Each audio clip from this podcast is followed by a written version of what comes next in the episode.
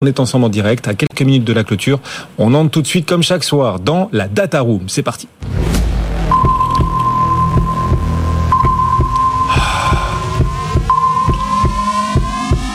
Votre date avec les data, chaque soir avant la clôture, les données valent de l'or au 21e siècle. Eh bien, ces données qui font la différence, on vous les fournit sur un plateau. Les données de nos deux experts, François et David. Êtes-vous prêts? Oui.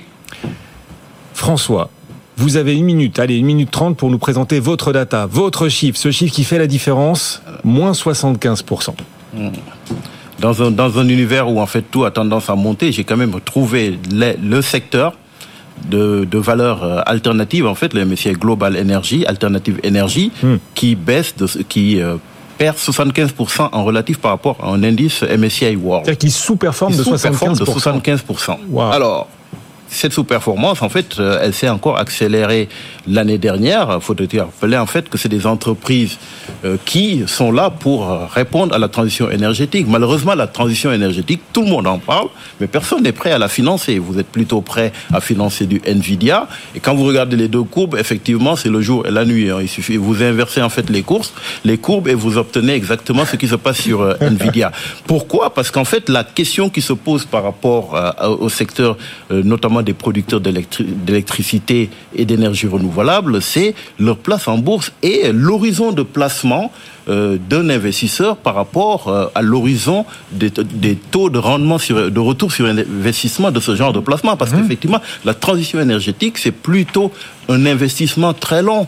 Et d'où le rôle de ces entreprises en bourse. Est-ce que, quelque part, on n'a pas une sorte de, de, de- d'inadéquation entre les horizons d'investissement des investisseurs qui est beaucoup plus court, en fait, que les enjeux auxquels nous sommes confrontés Surtout Donc, avec des taux qui ont progressé. avec des taux qui ont progressé, des entreprises qui ont des qui ont des capacités, qui ont des besoins de financement qui sont très très éle- élevés, des entreprises qui en plus euh, ont des problématiques de fixation de prix et de pouvoir impacter en fait le prix, la hausse Oui, des oui. prix des logistiques au cours des dernières années sur euh, leur cours de vente et qui ne sont pas aidées par un contexte, notamment sur le, le- le contexte de baisse de l'électricité et du gaz, indirectement donc du gaz, qui euh, quelque part a une relation directe avec leur formation des prix et sans pour autant oublier en fait le prix du carbone qui lui est relativement bas, qui pourrait être en fait un soutien s'il avait été un peu plus élevé. Donc des entreprises qui aujourd'hui.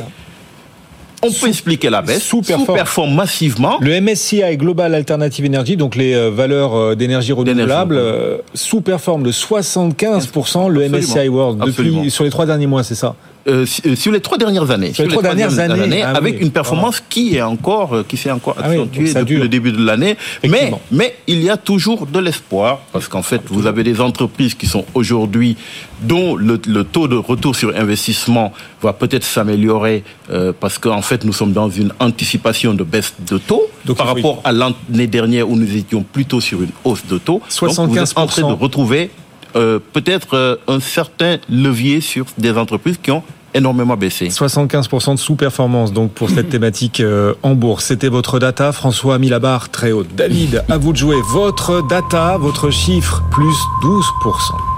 Bah, Il s'agit du marché japonais, marché qui a très bien fonctionné, action japonais qui a marché très bien l'an dernier et qui est le meilleur marché. Et là, on est en termes dans- en euros, hein, plus 12% depuis le début de l'année, Et en devise locale, plus 17. plus 17% en devises locales. Et surtout, on mentionnait tout à l'heure cette asymétrie entre les différents secteurs. Dans cet indice, vous avez 33 secteurs représentés. Vous en avez 32 qui montent depuis le début de l'année. Vous avez un seul secteur qui baisse, c'est le textile, et il ne baisse que de 2%. Donc c'est pas simplement quelques valeurs qui emmènent le marché, c'est l'ensemble du marché qui structurellement grimpe. Les raisons, l'inflation, elle est la bienvenue au Japon. C'est un marché, on le sait, qui a souffert depuis 20 ans de manque d'inflation. Chaque fois qu'il y a 2-3% d'inflation, ça file direct dans le bilan des sociétés. C'est des hausses de prix, c'est des hausses de salaire de l'ordre de 3,5% actuellement. C'est une devise faible. Le yen s'est déprécié.